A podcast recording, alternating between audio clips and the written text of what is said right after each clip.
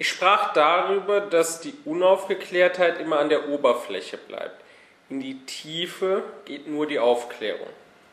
Nun, eine Folge hiervon, über die ich auch sprechen möchte, ist, dass die Unaufgeklärtheit immer in Schubladen denkt. Ja, der Unaufgeklärte, der hat seine vorgefertigten Kategorien, die er wahrscheinlich irgendwann mal aufgeschnappt hat. Und was immer ihm unterkommt, das wird dann kurzerhand in diese Kategorien eingeordnet. Wobei es zweitrangig ist, ob es da tatsächlich reinpasst oder nicht. Ja, das ist äh, unter anderem, ja, da gibt es noch mehr, aber es ist unter anderem, warum das Philosophologiestudium so schwerlich erträglich ist und weshalb ich doch recht froh bin, da aus der Universität raus zu sein, weil es da in weiten Teilen um nichts anderes geht als diese Zuordnung. Ja, dann wird da eben diskutiert, äh, was sagt Hegel zur Wahrheit meinetwegen, und es wird aber gar nicht darüber geredet, was Hegel wirklich sagt zur Wahrheit, sondern es wird dann diskutiert, hat Hegel jetzt eine Kohärenztheorie der Wahrheit oder hat er eine äh, Konsenstheorie der Wahrheit. Was meint Kant zur Freiheit? Ist Kant Determinist? Ist Kant Indeterminist? Und ähm, man sucht dann halt nach dem passenden Etikett, man klatscht das drauf und dann meint man fertig zu sein. Und das hat recht wenig mit diesen Denkern zu tun. Also Hegel hätte weder mit dem Terminus äh, Kohärenztheorie noch mit dem Terminus Konsenstheorie was anfangen können erstmal. Ähm, das ist alles neumodischer Tüch. Noch ist es so, dass man, wenn man so vorgeht, wirklich etwas lernt, wirklich lernt, was hat dieser Denker gedacht, geschweige denn, dass man aus seinem Denken irgendwas mitnimmt für sich selber, für das eigene Leben. Ja? Äh, und das Schlimme ist halt wirklich, dass nur diese Zuordnung in irgendeine Schublade eine Rolle spielt und nicht das eigentliche Verstehen. Ich weiß noch, ich habe mal ein Seminar über die Stoa besucht. Da haben wir dann einen antiken Text gelesen über ja, das Weltbild der Stoiker, wie die sich den Kosmos, wie die sich das Göttliche gedacht haben. Und dann kam die Frage auf, sind die Stoiker jetzt Polytheisten, sind sie Monotheisten oder sind sie Pantheisten gewesen?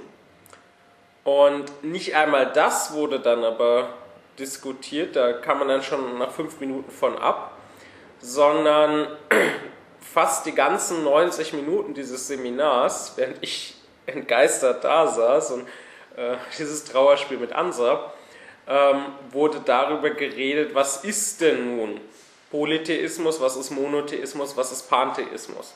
Das musste man ja ausdiskutieren, wie genau diese Kategorien äh, zu definieren sind, damit man die richtige Kategorie äh, den Stoikern zuordnen kann.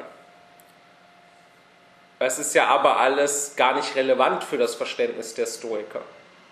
Ja, die Stoiker hatten diese drei Begriffe nicht, die haben die nicht verwendet, um irgendwie ihr äh, Bild vom Göttlichen zu bezeichnen, sondern dieser Text hat ja genau erklärt und kam dabei ohne diese Begriffe aus, wie die Stoiker sich das Göttliche vorstellen.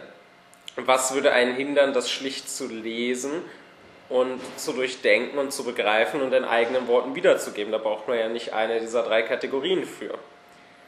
Aber das ist eben alles, wie gesagt, äh, worum es da ging. Ähm, dabei ist es so, das mag noch funktionieren bei Unaufgeklärten. Ja? Unaufgeklärte Menschen und ihre Meinungen, die kann ich vielleicht tatsächlich einfach in irgendeine Schublade schmeißen und Schublade zu und dann bin ich fertig. Aber mit zunehmender Aufklärung, und einen gewissen Grad von Aufklärung darf man ja bei einem Philosophen voraussetzen, ähm, mit zunehmender Aufklärung nimmt auch die Individualität zu. Und damit werden äh, irgendwelche Label weniger und weniger passen. Damit wird es immer mehr nötig, äh, sich wirklich auf diese individuelle Position einzulassen. Und hier sind jetzt diese Etikette, fern davon Hilfe zu sein, vielmehr eine Gefahr. Ähm, es kann nämlich sein, dass durch diese Zuordnung, ja, der gehört in die Schublade, fertig, ähm, ich mich dessen überhebe, den tatsächlich anzuschauen, tatsächlich zu schauen, was hat der denn gesagt, wie hat der das begründet und so weiter. Und äh, es kann eben auch bedeuten, wenn ich den einfach in eine Schublade reinwerfe, äh, nicht nur, dass es mir den Blick auf ihn selber verstellt, es kann auch bedeuten, dass ich ihn dann zusammen mit anderen Sachen, die ich in dieselbe Schublade geklatscht habe, äh, dass ich ihn damit zusammenwerfe, obwohl das wiederum nur das tatsächliche Verständnis verbaut, anstatt, wie es ja eigentlich sein sollte, äh, das zu fördern. Ja, jetzt als Beispiel kann ich auf meinen letzten Vortrag in dieser Reihe verweisen. Da habe ich ja unter anderem darüber gesprochen, was Fichte in seiner Rechtslehre zur Ehe sagt und habe ja gesagt, Fichte lehnt es ab, dass der äh, Sex vor der Ehe, ja, wenn ein Pärchen unverheiratet Sex miteinander hat, dass das bestraft wird vom Staat. Wenn ich das aber nur so in diesem einen Satz formuliere, ja, Fichte will nicht, dass Sex vor der Ehe bestraft wird, und entsprechend Fichte in eine Schublade werfe, dann werde ich Fichte überhaupt nicht verstehen, sondern dann ist er in derselben Schublade, in der wahrscheinlich auch der heutige Durchschnittsmensch auf der Straße ist. Wenn ich da die meisten frage, sollte der Staat Sex vor der Ehe bestrafen, wenn die mir sagen, nein. Ähm, nur dass dann diese Menschen mit Fichte zusammen in einer Schublade sind, äh, das lässt mich dann übersehen, dass sie doch eine gänzlich andere Meinung haben, auch wenn ein Ergebnis dann dasselbe sein mag äußerlich. Äh, nämlich diese heutigen Menschen, die werden das deshalb nicht verbieten wollen, die werden deshalb sagen, der Staat soll das nicht bestrafen, weil sie da grundsätzlich nichts dabei sehen weil für sie äh, Sex nicht in irgendeiner Form eine wichtige Sache ist und weil für sie äh, das Einzige, was relevant ist, äh, die Frage ist, ist das einvernehmlich oder nicht. Und Fichte hingegen, ich habe das ja im letzten Video erklärt, ähm, Fichte hingegen sagt ja deshalb, dass es verkehrt ist, wenn der Staat ein Pärchen dafür bestraft, Sex vor der Ehe zu haben, weil in dem Moment, wo die beiden ein Paar sind und Sex miteinander haben, sie eine Ehe führen offensichtlich. Ob das nun eine beim Staat angemeldete Ehe ist, von der das Standesamt Kenntnis genommen hat oder nicht, es ist eine Ehe und deswegen macht es schlicht keinen Sinn, hier äh, irgendeinen Sex vor der Ehe zu bestrafen. Ja, es ist ja eine gänzlich andere Position, was ich aber nicht sehen kann, wenn ich äh, einfach grob mit dieser Schublade arbeite. Ja, gerade, wie gesagt, gerade in der Philosophie ist das ganz, ganz schlimm, weil wir gerade da sehr einzigartige, sehr individuelle Positionen haben, da wir nun mal, wie gesagt, einen gewissen Grad von Aufklärung haben bei den Philosophen. Und deswegen ist das, was man gewöhnlich lesen kann, ja, sei das jetzt auf Wikipedia, sei das in irgendeiner Sekundärliteratur, auch durchaus äh, von irgendwelchen Philosophologen, von irgendwelchen Professoren verfasst. Äh, deswegen ist das grob falsch. Und deswegen muss man nicht meinen, ja, wenn man jetzt hier auf YouTube irgendwie so ein Video schaut, 10 Minuten Kant leicht erklärt, deswegen muss man nicht meinen, irgendetwas äh, da verstanden zu haben. Denn ähm, selbst wenn das nicht grundfalsch ist, was da gesagt wird, äh, ist es doch sicherlich sehr, sehr irreführend. Ja? Ähm, das trifft vielleicht keinen Philosophen mehr als Nietzsche, das kann ich als Beispiel nennen. Ähm, Nietzsche wird so oft so missverstanden, eben weil nur äh, oberflächlich mit diesen Schubladen gearbeitet wird, anstatt dass man ihn halt tatsächlich einfach mal liest. Ähm, ja, dann heißt es zum Beispiel, Nietzsche wäre Darwinist gewesen. Und das ist so eine schwierige Aussage oder besser gesagt, es ist so schwierig darauf zu antworten. Denn man kann nicht einfach sagen, äh, wenn jemand ankommt, ja, Nietzsche war doch Darwinist, dann kann man ihm nicht einfach sagen, das ist falsch. Denn das würde dann auch wieder nicht stimmen. Ja, Nietzsche äh, hat äh, durchaus äh, Darwin rezipiert und äh, hat sich durchaus in gewissem Sinne zu Darwin bekannt. Das heißt, gewissermaßen stimmt die Aussage, dass Nietzsche Darwinist war. Und doch kann man auch nicht einfach oder darf man nicht einfach sagen, ja, du hast recht, Nietzsche war Darwinist, ähm, weil das doch sehr in die Irre führen würde. Ja? Äh, was viele sich unter einem Darwinisten vorstellen, war Nietzsche eben nicht. Ja, viele denken bei Darwinismus an Konkurrenzkampf, an der Stärkere setzt sich durch, ja, äh, alles andere geht zugrunde. Und das gerade war aber nicht das, was für Nietzsche an Darwin wichtig war. Äh, Im Gegenteil, ähm, diesen Konkurrenzkampf, dieses Überleben des Stärkeren, das hat er als Unsinn abgelehnt.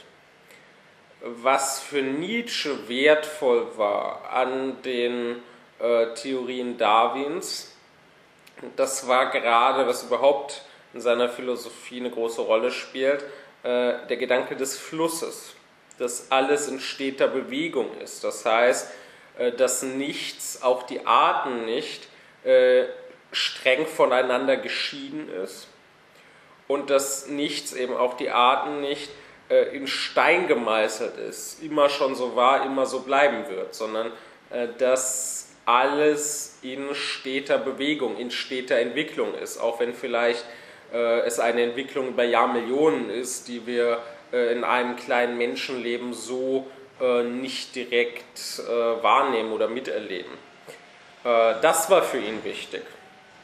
Und dann war für Nietzsche äh, wichtig ähm, in seiner Philosophie das Thema der Krankheit und dass Krankheit nicht einfach etwas Böses, etwas Abzulehnendes ist, sondern ihren Platz hat.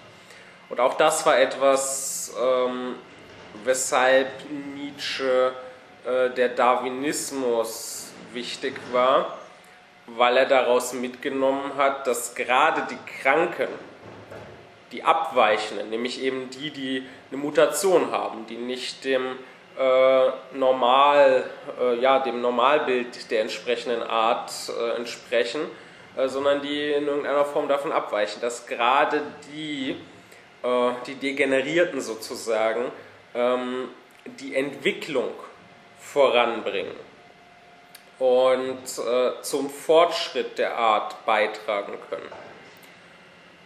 Und dann ist es aber eben so, wenn man Nietzsche einfach in die Schublade wirft, ja, der war Darwinist, äh, dann hat man zwar etwas gesagt, was nicht einfach falsch ist, aber dennoch hat man für das Verständnis von Nietzsche nichts gewonnen, sondern wahrscheinlich hat man eher verloren, weil man eher äh, in die Irre geführt hat. Ja, und wenn dann eben noch gesagt wird, ja, die Nazis waren doch auch Darwinisten, dann schwupps hat man Nietzsche und hat man die Nazis in eine Schublade gesteckt. Und ähm, dann kann man sehr leicht meinen, dass die irgendwie was miteinander zu tun gehabt hätten. Ja? Dass vielleicht äh, Nietzsches Denken in die Richtung der Nazi-Ideologie geht. Was ja auch die Nazis selber durchaus gemeint haben. Die haben ja versucht, Nietzsche für sich zu missbrauchen, aber wen haben die nicht für sich missbraucht? Ähm, aber tatsächlich, wenn man einfach mal hinschaut, wenn man mal ernsthaft Nietzsche liest, und zwar nicht nur jetzt eins, zwei besonders bekannte Werke von ihm, sondern wirklich Nietzsche, sein gesamtes Schaffen, ja auch seine privaten Notizen mal studiert, ähm, dann wird man sehr schnell feststellen, dass er Darwinist geradezu im gegensätzlichen Sinne war, wie die Nazis Darwinisten waren. Ähm, für die Nazis ist ja das Entartete etwas Schlechtes. Die Nazis äh, sind ja insoweit Darwinisten, als sie sagen, ähm, wir wollen ja äh, die Stärke, die Reinheit der Art erhalten, wir wollen die Art vielleicht noch verbessern, höher züchten oder so und deswegen muss alles Abweichende, äh, alles, äh, was irgendwie entartet ist, beseitigt werden. Wenn Nietzsche umgekehrt sagen würde, gerade das Entartete, gerade das Abweichende, äh, gerade die Vielfalt ist doch das, was die Art voranbringt. Äh, wenn man nur äh, das zulässt, was dem Muster der Art, so wie sie jetzt gerade ist, entspricht, äh, dann äh, verewigt man ja gerade diese Art so, wie sie jetzt ist. Das heißt, dann schafft man ja den Stillstand, dann beendet man ja die Evolution. Ähm, die Nazis gerade haben ja an den Konkurrenzkampf geglaubt, ähm, meinten ja, entweder die Arier oder die Juden, äh, beide können nicht auf der Erde leben, einer wird am Ende vernichtet werden, einer wird sich durchsetzen. Und ähm, das heißt, die Nazis haben vom Mangel, von der Not her gedacht. Es ist nicht genug Platz für alle da, deswegen müssen die um den wenigen Platz kämpfen. Nietzsches ganze Philosophie hingegen ist eine Philosophie des Überflusses. Ja, Leben ist Reichtum, Leben ist Überfluss. Und äh, Nietzsche würde den Darwinismus gerade so fassen, nicht oh, da ist zu wenig Platz für alle, deswegen müssen die miteinander kämpfen, sondern man kann sich immer neuen Platz schaffen. Wenn im Meer nicht mehr genug Platz ist, äh, dann kann eine Art an Land gehen, dann kann die Beine entwickeln. Wenn an Land nicht genug Platz ist, dann haben irgendwann Tiere entsprechend Flügel entwickelt und sind in die Luft gegangen. Ja, also eine ganz gegensätzliche Interpretation des Darwinismus und der Evolution. Und diesen Gegensatz kann ich aber nicht sehen, wenn ich einfach Nietzsche nehme und die Nazis nehme und in dieselbe Schublade stopfe. Ähm, ich könnte da noch, ich könnte da noch beliebig weitermachen. Ja? Das ist genauso, wenn gesagt wird, äh, Nietzsche war gegen die Moral oder äh, Nietzsche war Atheist oder so. Ähm, dann wiederum ist das nicht einfach was, was gänzlich Falsches, aber ähm, es ist doch etwas, was sehr in die Irre führt. Ja, diese selbstgerechten, ausgeklärten, oberflächlichen Atheisten, die heute rumlaufen, mit denen hat der Nietzsche überhaupt nichts zu tun. Oder wenn irgendwer sagt, ja, Moral ist doch Schwachsinn, das ist doch nur so ein alter Aberglaube, es gibt doch keine Moral, ich äh, denke nur an mich und ich kann nur machen, was ich will und wenn ich Spaß dran habe, kann ich doch irgendwelche Leute einfach umbringen. Äh, dann hat das auch äh, sehr, sehr wenig mit Nietzsche zu tun. Ähm, dann im Gegenteil, dann ist das keineswegs, wie vielleicht manch einer meinen würde, äh, wie Nietzsche sich den Übermenschen dachte, sondern äh, dann ist das äh, das gerade Gegenteil des Übermenschen. Also ich könnte da noch mehr zu, zu sagen, aber dann würde das jetzt hier eine Nietzsche-Vorlesung, so eine möchte ich gerne äh, künftig mal halten, aber äh, dafür ist jetzt hier nicht der Platz. Ich möchte nur darauf hinweisen. Es ist nicht so, dass irgendwelche Kategorisierungen gänzlich abzulehnen sind. Ja, das ist wie unser Erkennen, äh, wie unser Verstehen arbeitet. Der Verstand ist das Vermögen der Begriffe und ähm, es ist ja wichtig, dass ich zum Beispiel sagen kann, verschiedene Gegenstände in der Welt sind Stühle. Ja, bei aller Unterschiedlichkeit, das eine ist aus Holz, das nächste aus Plastik, der eine hat vier Beine, der nächste drei, der eine hat Armlehnen, der nächste keine. Bei aller Unterschiedlichkeit passen sie doch in dieselbe Schublade, insofern sie Stühle sind und insofern sie Gegenstände zum sich draufsetzen sind. Ähm, das ist ja durchaus wichtig. Und gänzlich ohne solche Kategorien könnten wir ja gar nichts erkennen. Dann hätten wir nur ein gesetzlos mannigfaltiges vor uns, dann wäre alles in der Welt äh, absolut einzigartig, mit nichts anderem gleichzusetzen, mit nichts anderem zu vergleichen und genau deshalb könnten wir mit nichts irgendwas anfangen. Ähm, das heißt, das hat ja durchaus seinen Platz, dass ich äh, dem, was ich vor mir habe, gewisse Kategorien zuweise.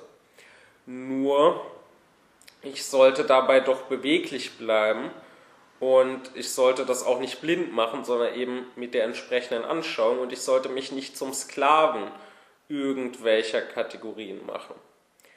Äh, ich sollte doch immer noch in der Lage sein, alles frei, ja, nicht mit einem Tunnelblick eingeschränkt durch irgendeine vorher schon zugewiesene Kategorie, sondern alles frei anzuschauen und in seiner Einzigartigkeit, in seiner Individualität zu erfassen. Sehr, sehr viele sind eben dazu nicht in der Lage. Die weisen irgendwelchen Dingen oberflächlich irgendwelche Kategorien zu und äh, die ordnen sich auch selber oberflächlich in irgendwelche Kategorien ein ja, ich bin dies oder jenes, ich gehöre der Gruppe an, ich habe den und den Glauben, ähm, anstatt tatsächlich ich zu sein, anstatt tatsächlich Individuum zu sein.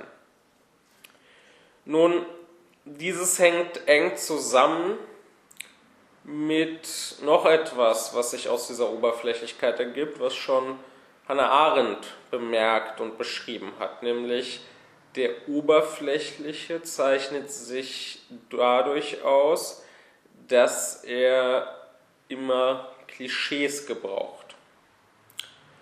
Ähm, das kann man schon an der Sprache feststellen, ja, äh, schon an einzelnen Wörtern. Wo man das sehr gut sehen kann, das ist in der Politik und das ist da, wo es polemisch wird. Ja, jedes Grüppchen hat da so seine äh, jeweiligen Kampfbegriffe. Zum Beispiel, wenn ich mit irgendwelchen Linken zu tun habe, dann ist wahrscheinlich ein Kampfbegriff Kapitalismus. Ja, Kapitalismus ist böse. Ähm, dann kann ich meinetwegen zu einer Fridays for Future Demonstration gehen und dann steht da vorne einer und äh, redet da irgendwas von Kapitalismus, Schweinesystem und dann ähm, beklatschen ihn da irgendwelche Leute und jubeln, die da auf dem Platz stehen. Und ich möchte doch in der Situation gerne mal wissen, von dem, der da oben steht und der so redet, oder von irgendeinem derjenigen, die das beklatschen. Das heißt, die das gut finden das heißt, die ja verstehen müssen, was da gesagt wird, sonst können sie ja nicht beurteilen, ob es gut ist oder nicht. Ich möchte gerne mal von irgendeinem dieser Menschen hören, was ist eigentlich Kapitalismus? wenn Sie schon dabei sind, fände ich es schön, wenn Sie mir noch erklären könnten, und was am Kapitalismus ist jetzt schlecht, beziehungsweise konkreter, was am Kapitalismus ist jetzt schuld am Klimawandel, denn um den geht es ja dort. Nun, die Wahrheit ist, dass wahrscheinlich kein einziger, der da auf dem Platz steht, und auch nicht der, der da vorne die Rede hält, äh, irgendeinen Schimmer von Kapitalismus hat. Ja, keiner von denen äh, wird mir eine sinnvolle Definition liefern können. Ähm, ja, die werden nichts, wahrscheinlich auch nichts anfangen können damit, äh, wenn wir von Privatbesitz an Produktionsmitteln spreche oder äh, wenn jemand von Mehrwert und äh, von Ausbeutung, Ausbeutung jetzt auch nicht nur als Kampfbegriff, sondern als äh, tatsächlich äh, substanzieller Begriff gebraucht, äh, da können die wahrscheinlich nichts mit anfangen. Ähm, die haben sich ja nie in irgendeiner Form mit dem Kapitalismus befasst. Ja, äh, ich meine, wenn man jetzt an wen denkt wie Marx, man kann ja von Marx halten, was man will. Ich bin ja nun auch kein Marxist, aber man muss ja bei Marx anerkennen, dass er tatsächlich äh, sich mit dem Kapitalismus auseinandergesetzt, dass er tatsächlich sich mit Wirtschaftstheorie beschäftigt, dass er sehr viel da gelesen und studiert und dass er äh, eine wirkliche äh, eigene Theorie aufgestellt hat, die einen wirklichen Inhalt hat. Äh, man mag jetzt diesen Inhalt im Einzelnen richtig oder falsch finden, jedenfalls ist ein Inhalt vorhanden. Aber so ein durchschnittlicher Linker, der heute auf den Kapitalismus schimpft, das ist ja eine reine Oberflächlichkeit. Der hat ja nie in irgendeiner Form sich mit wirtschaftlichen Gesetzmäßigkeiten beschäftigt. Der hat sich nicht damit beschäftigt, was ist Kapitalismus, was zeichnet ihn aus, wie ist er aufgekommen. Der hat ja weder Marx gelesen noch hat er Weber gelesen oder so. Es ist einfach nur ein oberflächlicher Kampfbegriff. Ähm, bei Kant ist die Rede von leeren Begriffen. Ja, ich habe ja früher darüber gesprochen, dass zum Denken und somit auch zur Aufklärung die Anschauung gehört. Ich kann nicht einfach äh, irgendwie äh, aus meinen Vorstellungen sonst was konstruieren, sondern ich sollte tatsächlich hinschauen. Und wenn es an Anschauung fehlt, dann habe ich oft einen leeren Begriff. Nun, dieses Phänomen gibt es, ja. Ich glaube aber, dass es hier ähm, besser ist, nicht mit Kant von leeren Begriffen zu sprechen, sondern, das ist äh, eine Bezeichnung, die ich von meinem Vater habe, äh, von wilden Begriffen zu sprechen. Denn es stimmt gar nicht, dass äh, so ein Wort wie hier Kapitalismus, dass das einfach leer ist, dass da gar nichts drin ist, sondern äh, da ist sehr, sehr viel drin. Nur was da nicht drin ist, das ist eine echte Anschauung, das ist ein klarer Gedanke, was meine ich eigentlich, wenn ich Kapitalismus sage, was verstehe ich eigentlich darunter sondern da sind ein Haufen wilder, äh, diffuser Vorstellungen drin, äh, ein Haufen von Assoziationen, ähm, ein Haufen von Effekten, die ausgelöst werden, wenn dieses Wort fällt. Und darum geht es auch. Ähm, wenn da irgendwer sagt, der Kapitalismus ist böse, ähm, da geht es nicht irgendwie um eine sinnvolle Analyse der Situation. Wie gesagt, keiner von denen kann mir erklären, was jetzt Kapitalismus überhaupt ist, geschweige denn, was der mit dem Klimawandel zu tun hat. Das Einzige, was ich überhaupt je in die Richtung gehört habe, dabei Fridays for Future, das ist dann, dass es hieß, ja, in einer Welt mit endlichen Ressourcen kann es kein unendliches Wachstum geben. Und äh, dazu ist zu sagen, gut, das ist ja schön und gut, nur hat das nichts mit Kapitalismus zu tun. Äh, ja, der Kapitalismus mag nach diesem unendlichen Wachstum, welches nicht möglich ist, streben, äh, aber dasselbe Bestreben gibt es auch im Kommunismus. Das heißt, da liegt das Problem doch, wenn schon tiefer. Und das ist was, was man sehr häufig hat. Wenn überhaupt jemals es ein bisschen konkreter wird, wenn überhaupt jemals genannt wird, was jetzt genau am Kapitalismus schlecht sein soll, dann lustigerweise nennen die Leute in aller Regel Dinge, die gar nicht spezifisch zum Kapitalismus gehören, sondern die viel mehr zu tun haben mit Industrialisierung, mit industrieller Massenproduktion, mit Mechanisierung. Und das sind Dinge, die zwar äh, die es zwar gibt im Kapitalismus, die zusammen mit dem Kapitalismus aufkamen, aber die nicht exklusiv zum Kapitalismus gehören, sondern die es im Kommunismus genauso, beziehungsweise teilweise noch in extremerer Form gibt. Woran man eben die Oberflächlichkeit dieser Kritik sieht, woran man eben sieht, dass solche Linken tatsächlich keinen Schimmer haben, wovon sie reden, wenn sie den Kapitalismus anklagen. Ähm, aber wie gesagt, es geht auch gar nicht darum, da jetzt irgendwie eine sinnvolle Analyse eines Problems zu liefern, sondern es geht darum, dass dieser Begriff bestimmte Dinge auslösen soll.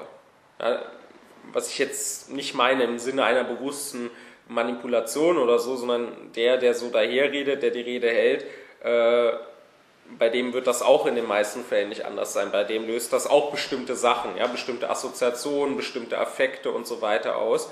Ähm, und darum geht es. Ein klares Denken ist da gar nicht gefragt, Hauptsache, man hat eben die entsprechenden Affekte und äh, meint irgendwie, oh, Kapitalismus, ja genau, böse, böse. Und ähm, solche, solche Kampfbegriffe, die ja nichts sind als leere Parolen, äh, davon gibt es viele. Ja, äh, also ich glaube, mein äh, noch besser als Kapitalismus ist ja, wenn von Neoliberalismus geredet wird. Das ist so meine, äh, mein liebster linker Kampfbegriff. Ja, weil Neoliberalismus, das bedeutet ja wirklich gar nichts.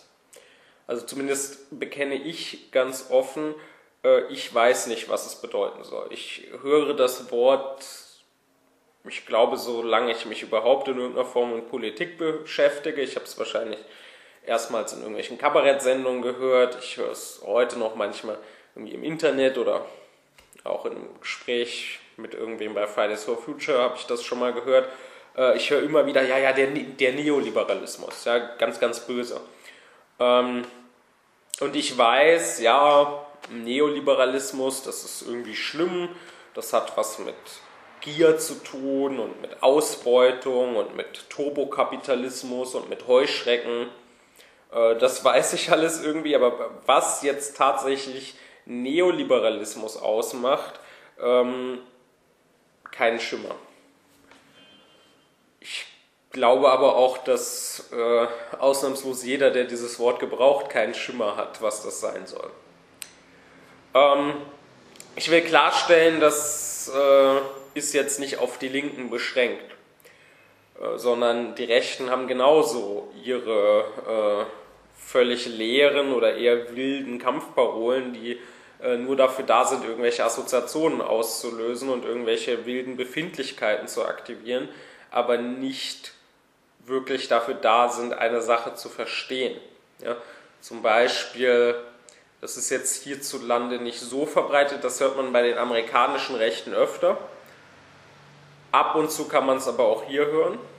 Ist ja nicht so, dass unsere äh, Herrenmenschen mit ihrem Stolz auf die deutsche Kultur äh, besonders eigenständig wären, sondern die gucken sich ja sehr viel von da drüben ab. Äh, also eine Sache, die man öfter hören kann, das ist Kulturmarxismus. Ja, wenn, äh, wenn jetzt in irgendeinem Film äh, ein Schwarzer mit einer Weißen zusammenkommt oder wenn jetzt äh, irgendein Buch verfilmt wird und eine im Buch weiße Figur dargestellt wird durch einen schwarzen oder durch einen indischen Schauspieler oder so, äh, dann wettern die Rechten, das sei Kulturmarxismus. Ähm, also freilich, ich, ich weiß, was es damit auf sich hat. Ich weiß das wahrscheinlich besser als diese Rechten. Ich weiß, dass das äh, im Grunde äh, daher kommt, dass man schon in den 20er Jahren nach der russischen Revolution von Kulturbolschewismus sprach. Und im Grunde ist das dasselbe. Ähm, aber wiederum, was das sein soll, kein Schimmer. Ja? Ich, ich habe keine Ahnung, was diese Dinge mit Marx zu tun haben. Ich meine, ich bin jetzt äh, nicht der größte Marx-Kenner. Ich habe jetzt nicht die äh, vollständige Gesamtausgabe von Marx gelesen, aber ich wüsste zumindest nicht, dass jetzt im Kapital oder im kommunistischen Manifest oder so steht, äh, dass ein wichtiger Grundpfeiler des Marxismus ist, bei der Verfilmung von Fantasy-Romanen weiße Figuren durch schwarze Schauspieler darstellen zu lassen. Ähm, ich sehe da leider nicht den Zusammenhang zur marxischen Wirtschaft oder Gesellschaftstheorie. Aber ähm, wiederum, es ist auch nicht so, dass diese Rechten irgendein Interesse daran haben, äh, zu beschreiben, was hier tatsächlich stattfindet oder dass sie irgendein Interesse daran haben, äh, die tatsächliche Ideologie ihrer Gegner auch nur zu verstehen. Man kann sie ja trotzdem ablehnen. Ja?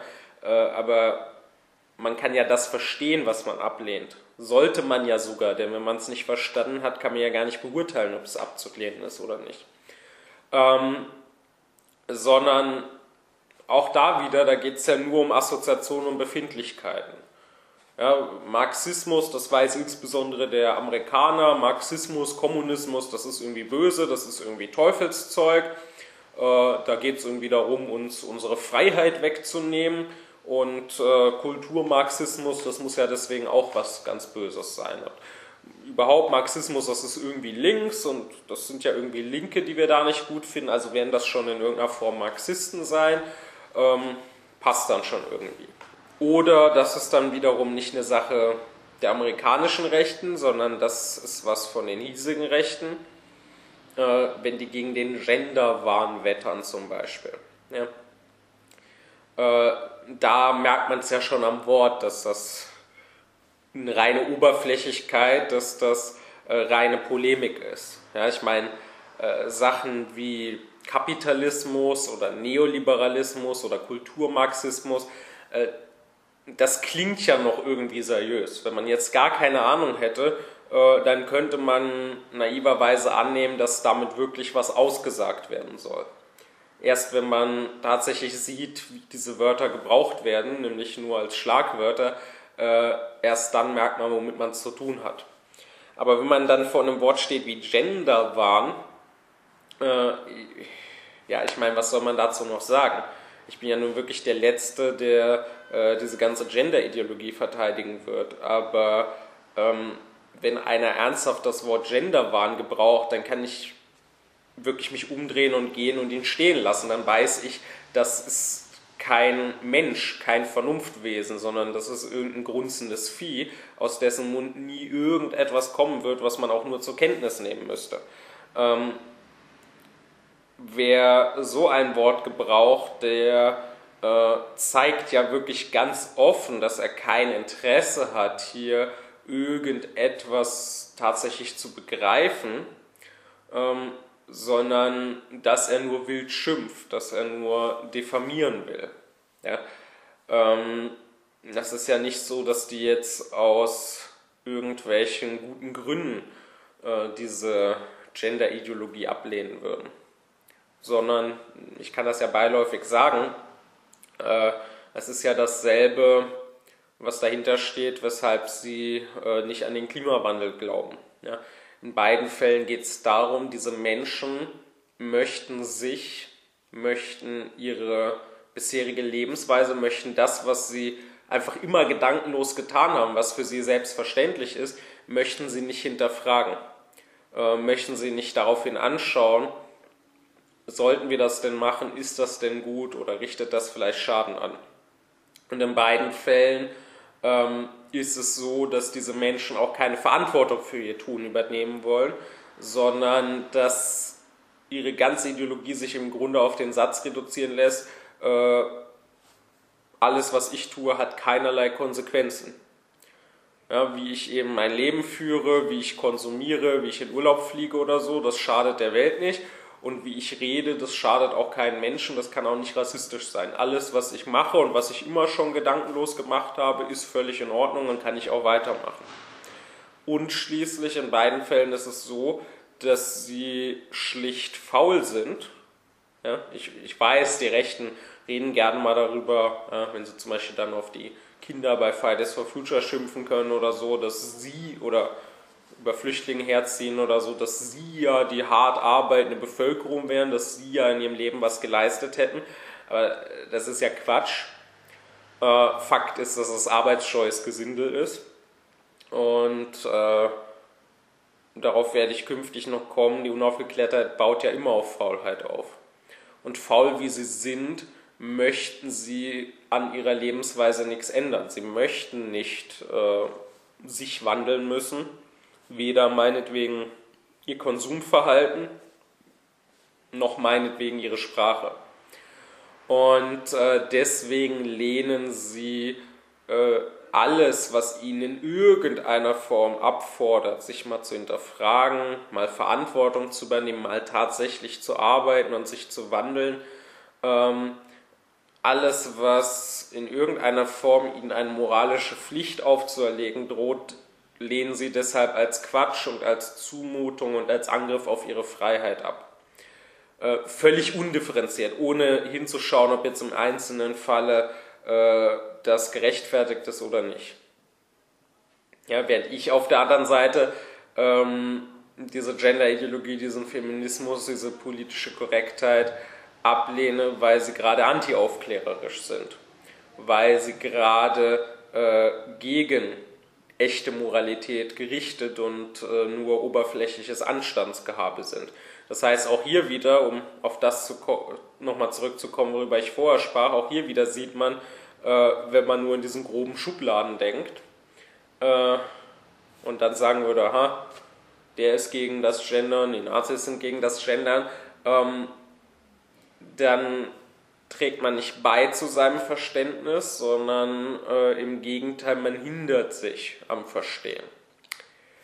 Aber zurück zum Thema. Das heißt also, diese, ja, dieses Klischeedenken der Oberflächlichkeit, das kann man hier schon sehr gut beobachten. Es werden klischeehaft, je nachdem welcher Gruppe ich angehöre, äh, werden da irgendwelche Parolen gebrüllt.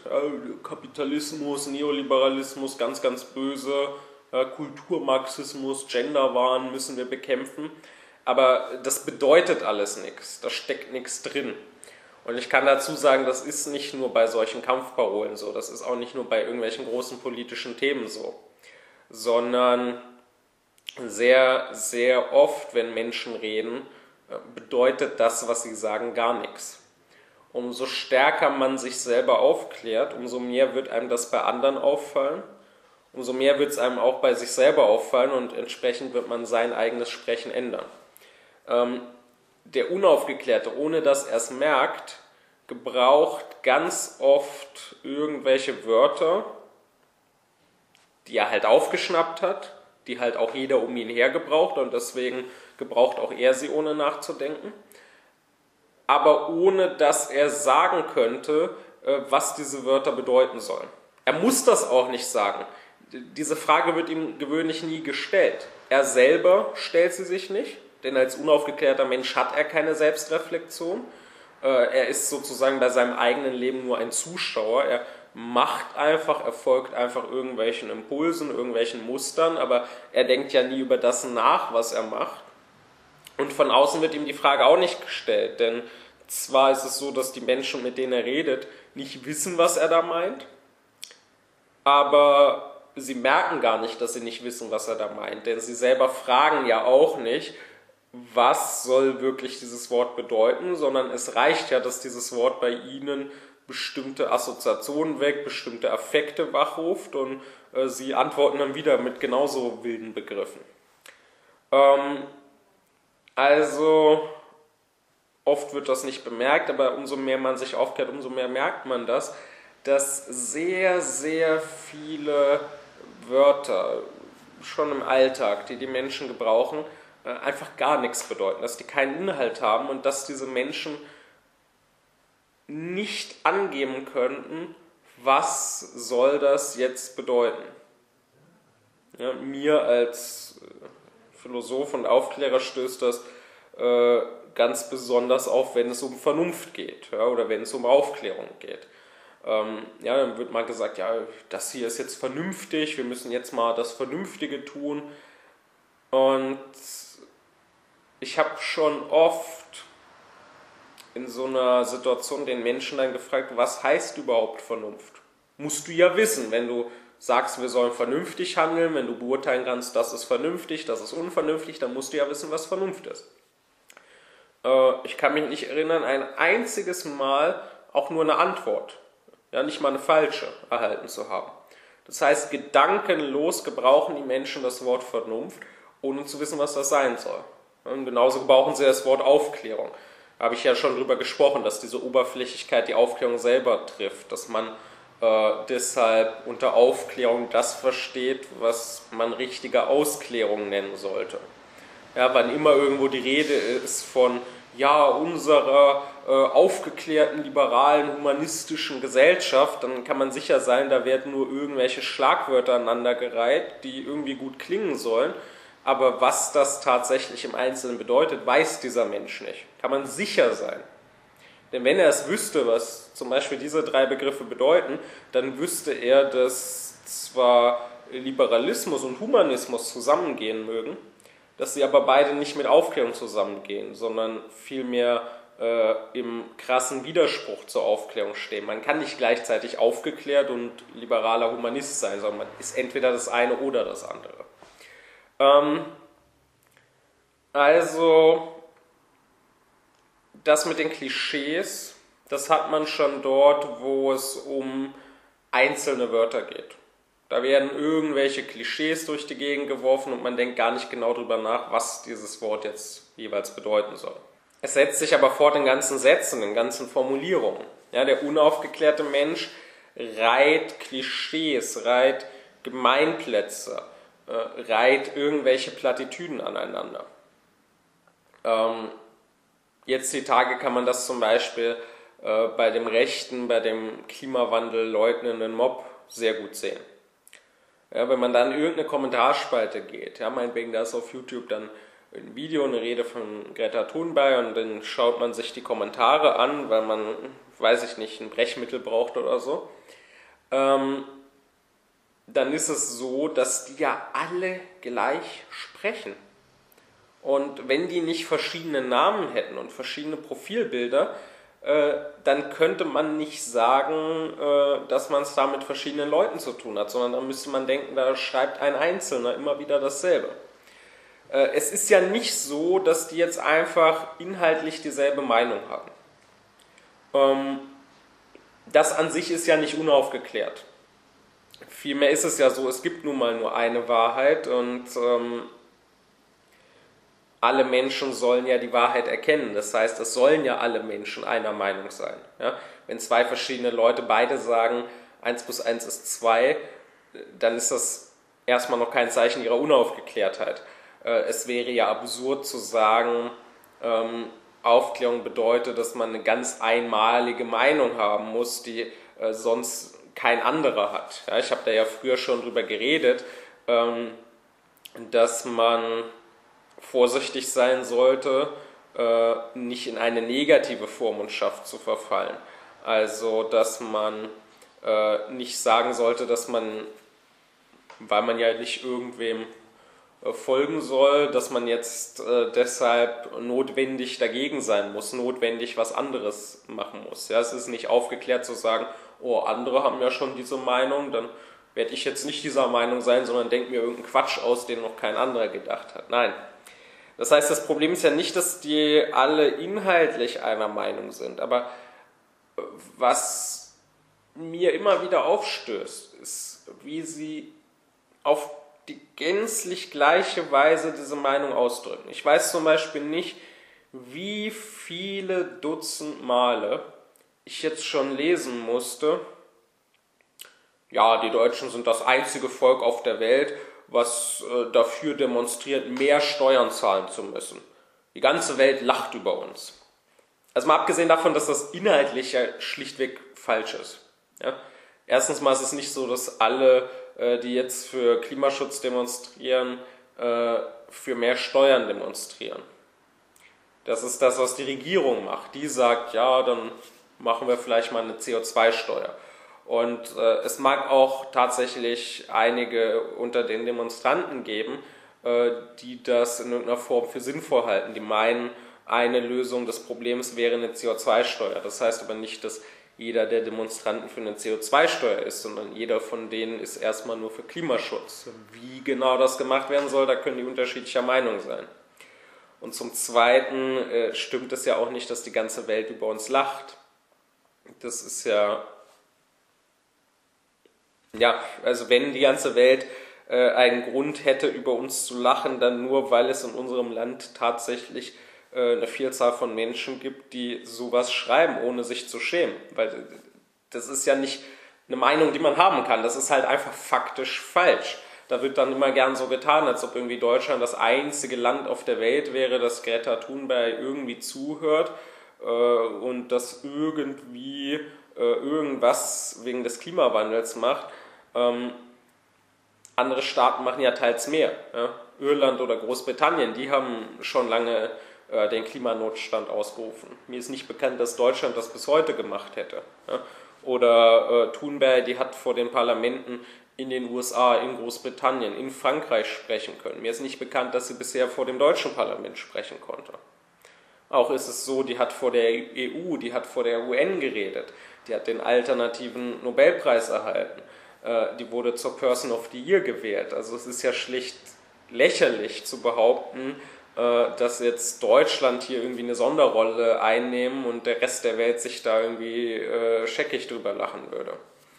Ähm, aber wie auch immer, mal abgesehen davon, dass das halt einfach nicht stimmt, ist es doch bemerkenswert, dass gerade diese Menschen, die doch so stolz darauf sind, dass sie ja ach so aufgeklärt sind, dass sie ja äh, den Durchblick haben, dass sie sich ja nicht von der Lügenpresse und der Regierung manipulieren lassen und dass sie ja nicht äh, der Klimahysterie verfallen sind und nicht zu diesen dummen Schafen gehören, dass gerade diese Menschen äh, keinerlei Individualität besitzen und nicht einmal in ihrer Sprache auch nur im mindesten irgendeine Eigenständigkeit zeigen. Ich meine, was denkt man sich denn, wenn man in einem Kommentar irgend sowas schreibt? Ja, ganze Welt lacht über uns ich kann, ich kann das leicht beantworten, was man sich dabei denkt. Gar nichts. Keiner der Menschen, die diesen Satz schreiben, hat je dabei irgendetwas gehabt, was auch nur Ähnlichkeit mit einem Gedanken hat. Sondern die haben diesen Satz halt irgendwo aufgeschnappt, die haben den genauso wie ich schon hundertmal gelesen und jetzt plappern die das nach. Und die haben so wenig Selbstreflexion, dass ihnen nicht mal auffällt, hm, einfach nachzuplappern, was 100 andere schon vor mir gesagt haben, ist jetzt nicht das aufgeklärteste, was ich machen könnte. Kann ich nicht irgendwie eine eigene Formulierung dafür finden? Aber nein, können die nicht. Äh, Gerade sowas ja, wie das Internet, so YouTube-Kommentare oder so, äh, ist ja wunderbar dafür geeignet, ähm, um konform zu sein, um mich der Masse einzuordnen und einfach nachzumachen, was alle anderen machen. Ja, das ist ja jetzt auch keineswegs nur im Politischen. Ja, so funktionieren ja auch diese ganzen Memes, die da laufen. Ähm, es gibt ja mittlerweile kein YouTube-Video, unter dem man nicht irgendwas, ja, die immer gleichen Sprüche lesen muss. Ja? Äh, niemand, wirklich niemand, und dann kommt irgendwas. Oder äh, ich werde die Karriere von diesem Mann beenden oder so. Oder was immer diese dämlichen Meme-Sprüche sind, die ja äh, schon tausendmal gepostet wurden und dann glaubt da wirklich der tausenderste irgendwie, es wäre eine gute Idee, nicht mehr was Eigenes auszudenken, was ja vielleicht auch wieder witzig sein könnte, weil es mal was Neues ist und vielleicht ein bisschen kreativ, sondern nochmal denselben Mist zu posten, den schon tausend andere gepostet haben. Und ähm, da ist es so, dass ja mit zunehmender Aufklärung wiederum, wie ich schon sagte, nimmt hier die Individualität zu. Und deswegen wird man das, was ich jetzt bisher beschrieben habe, beim Aufgeklärten nicht finden. Ja, also ich habe gesagt, die Unaufgeklärten, äh, die arbeiten mit leeren oder mit wilden Begriffen. Das ist halt beim Aufgeklärten nicht so das ist auch eine Kritik, die ich jetzt mir selber gegenüber noch nie vernommen habe und ähm, wahrscheinlich auch nie vernehmen werde. Und wenn doch, dann wird es halt Quatsch sein. Ähm, nämlich alles, was ich sage, hat irgendeine Bedeutung. Ja, man, man kann mir ja inhaltlich noch so sehr widersprechen. Man kann das alles für Stuss halten, was ich rede. Aber man wird mir wenigstens das zugestehen müssen, dass ich irgendwas dabei gedacht habe, wie falsch es auch sein mag. Ähm, es ist halt immer schwierig, mit Unaufgeklärten zu reden, weil das bei denen nicht so ist. Und bei den Unaufgeklärten ja so gerne äh, allen anderen unterstellen, genauso zu sein wie sie. Ja, deswegen äh, wurde ich in irgendwelchen Diskussionen oft schon missverstanden. Ja, wenn ich meinetwegen äh, in der Diskussion jemand darauf hinweise, du, die Haltung, die du hast, das, was du hier sagst, das ist faschistoid, äh, dann ist es mir auch passiert, entweder, dass man sich über mich lustig gemacht hat, weil es um irgendeine Kleinigkeit, um irgendwas Banales ging und man meint, oh, wie, wie, kannst du denn so doof sein, das jetzt irgendwie hier mit Faschismus gleichzusetzen? Ja, Faschismus ist doch was Extremes, da geht es doch darum, dass man irgendwie Völkermord begeht oder so und äh, meinst du das jetzt echt ernst hier? Ja. Weiß ich nicht, einer hat mir mal gesagt, was, du willst jetzt ernsthaft von Impffaschismus reden, weil ich darauf hingewiesen habe, dass äh, diese, dieses ganze Bestreben nach einer Impfpflicht und dass diese äh, Haltung, ja, diese Arroganz und Ignoranz und dieser Hass, mit der äh, viele ja allem begegnen, was nur irgendwie äh, dem Impfen kritisch gegenübersteht, dass das eben ziemlich faschistoid ist. Ja, dann hat eben wer gemeint, oh, meinst du das jetzt ernst? Willst du jetzt wirklich hier von Impffaschismus reden? Das ist doch lächerlich. Äh, ich finde das nicht so lächerlich. Ich meine, es ist faschistisch, wenn äh, da eine Mehrheit äh, meint, irgendeine Minderheit hätte keine eigenen Rechte, keine eigene Freiheit, sondern sollte gleichgeschaltet werden, sollte sich zum größeren Wohle äh, dieser Mehrheit anpassen und äh, könnte dafür auch ihre Freiheitsrechte verlieren. Ich finde, das entspricht ziemlich äh, der Definition von Faschismus. Aber was weiß ich schon. Ähm, das ist das eine oder das andere ist, dass dann Leute halt sofort empört sind, dass sie sich dann äh, sehr beleidigt fühlen. Ja? Weil, was, du nennst mich Faschist, was fällt dir denn ein? Und ähm, warum aber passiert das überhaupt? Äh, da liegt ja ein Missverständnis vor. Der Punkt ist, diese Leute selber wissen von sich, äh, wir würden, wir haben keine Ahnung vom Faschismus, wir würden das nur als äh, Kampfbegriff gebrauchen.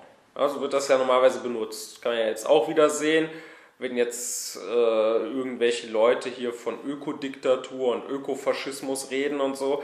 Äh, das ist ja nicht so, dass bei denen da eine ernsthafte Theorie des Faschismus dahinter steht. Es ist ja nicht so, dass die sich mit dem historischen Faschismus in Italien, in Deutschland, in Spanien oder so äh, irgendwie auseinandergesetzt haben. Es ist ja auch nicht so, dass sie in irgendeiner Form diejenigen studiert haben, die sich mit dem Faschismus auseinandergesetzt haben. Äh, ich meine, die haben jetzt nicht Arendt gelesen oder Partei oder so, ähm, sondern Faschismus meistens, wenn das irgendwie gebraucht wird, meinetwegen in einer politischen Debatte, heißt nichts anderes als böse, böse. Ja? Die und die sind Faschisten, heißt, die mag ich nicht. Die lehne ich ganz stark ab, von denen will ich nicht, dass die irgendwie äh, an die Macht kommen, weil ich die nicht leiden kann. Äh, mit tatsächlichem Faschismus hat das oft recht wenig zu tun. Und wie gesagt, es ist auch gar kein Interesse vorhanden, den tatsächlichen Faschismus zu untersuchen, zu verstehen und zu schauen, entspricht das dem oder nicht. Und deswegen ist es so schwer äh, für mich als Aufgeklärterin mit solchen Leuten zu reden, weil sie in ihrer Unaufgeklärtheit gerne meinen, äh, ich wäre genauso, ich würde auch Faschismus als leere Parole gebrauchen und dann sind sie zu Recht sauer, äh, wenn ich einfach sie gedankenlos Faschisten nenne. Aber ich mache das gar nicht gedankenlos. Der Punkt ist, selbst wenn es mal den Anschein haben mag, dass ich äh, dieses Wort inflationär gebrauche, dass ich damit um mich werfe und alles mögliche faschistisch nenne, ähm, selbst dann ist es doch so, ich habe eine sehr klare und äh, doch recht genau ausgearbeitete, schon äh, seit vielen Jahren präsente Theorie dessen, was Faschismus ist. Man kann diese Theorie immer noch ablehnen, man kann das, was ich vom Faschismus meine, für falsch halten. Aber äh, ich meine nun mal tatsächlich etwas, wenn ich das Wort Faschismus gebrauche. Während hingegen die meisten Menschen nichts meinen, wenn sie das gebrauchen, außer böse, böse kann ich nicht leiden. Und äh, den Unterschied sollte man ruhig machen. Bei mir, wie gesagt, ich glaube nicht, dass irgendwer jemals ernsthaft diese entsprechende Kritik gegen mich aussprechen könnte. Bei mir ist es so, Alles, was ich sage, jedes Wort, was ich gebrauche, äh, dabei habe ich mir was gedacht. Das hat immer eine klare Bedeutung. Ich könnte immer mich fragen lassen, halt, was wolltest du damit sagen? Was bedeutet dieses Wort, wenn du es gebrauchst? Und ich könnte das dann immer erklären. Das ist halt bei den unaufgeklärten Menschen nicht so. Und genauso eben, wenn wir nicht nur von einzelnen Worten, sondern wenn wir von der Sprache reden. Auch da ist es so. Ähm, man kann mir inhaltlich so sehr widersprechen, wie man will. Aber ich glaube, niemand kann mir ernsthaft vorwerfen, dass ich nicht eigenständig formuliere, was ich zu sagen habe. Niemand kann mir ernsthaft vorwerfen, dass ich wie irgendwer anders rede. Sondern das ist eben die Sache bei der Aufklärung. Äh, inhaltlich mag ich mit meinem Vater, mit einem Fichte, mit einem Kant äh, so ziemlich übereinstimmen. Aber jeder von uns drückt doch die Sache, dieselbe Sache, auf ganz eigene Weise aus, in völlig eigenen Worten, mit ganz eigener Terminologie und so weiter. Und äh, man wird zum Beispiel bei den Philosophen feststellen, dass eben jeder seinen eigenen Stil hat. Ähm, die kopieren einander nicht. Ja, bei den Anhängern der Philosophen ist das anders. Äh, es ja, war dann eine Zeit lang zum Beispiel populär äh, zu Heideggern, ja, dass dann irgendwelche äh, depperten Studenten versucht haben, so wie Heidegger, der eine sehr, sehr eigene Sprache hat, äh, zu sprechen, wo dann aber auch nicht viel Sinnvolles bei rumkam. Aber ähm, bei den großen Denkern selbst äh, wird man das nicht erleben, dass da einer äh, Heideggert oder Hegelt oder so, sondern der Einzige, der Hegelt, ist dann halt Hegel selber. Und bei den Unaufgeklärten hingegen wird man immer wieder dasselbe hören, obwohl man mit verschiedenen Menschen spricht. Die sind nicht in der Lage, ähm, etwas eigenständig darzustellen, eigenständig zu formulieren. Aber aus einem einfachen Grunde, weil es auch kein eigener Gedanke ist. Ja, da, ich sage damit nichts Neues. Das, das, kann man schon bei Kant nachlesen. Ähm, dass die, also da ist es so, dass die eher äh, ungebildeten Leute dazu neigen, in Phrasen und in Sprichwörtern zu reden. Ja, das war äh, früher recht bekannt. Das findet man auch in der Literatur öfter, dass, also in der älteren Literatur, dass dann die äh, eher einfachen, ungebildeten Leute so dargestellt werden. Ja, der bekannteste Fall sicherlich da, aber dann satirisch ist äh, Sancho Panza, äh, dass die halt gerne in irgendwelchen Sprichwörtern reden, ob die jetzt passen oder nicht. Ähm, heute mag das mit den Sprichwörtern, äh, die mögen nicht mehr so prominent sein, aber es wird eben schon äh, in Phrasen, es wird in äh, Versatzstücken daher geredet. Und das hat den einfachen Grund, ähm, der Mensch spricht ja, wie er denkt. Das ist ja nicht voneinander getrennt. Und wenn ich eigenständige Gedanken habe, dann kann ich die wahrscheinlich auch eigenständig darstellen. Wie gesagt, das hat man bei den ganzen großen Denkern, aber das hat man überhaupt bei jedem einigermaßen aufgeklärten Mensch. Ja, ich meine, ich habe seit Jahren meine Gruppe von Schülern, äh, denen ich die Philosophie nahebringe, die ich aufkläre, ähm, die sich auch vielfach schon recht weit aufgeklärt haben. Und ähm, man wird aber, wenn man jetzt mit denen spräche, man wird da nicht einen einzigen finden, der auch nur annähernd so redet wie ich, sondern jeder würde doch dieselben Sachen auf seine ganz eigene Weise sagen.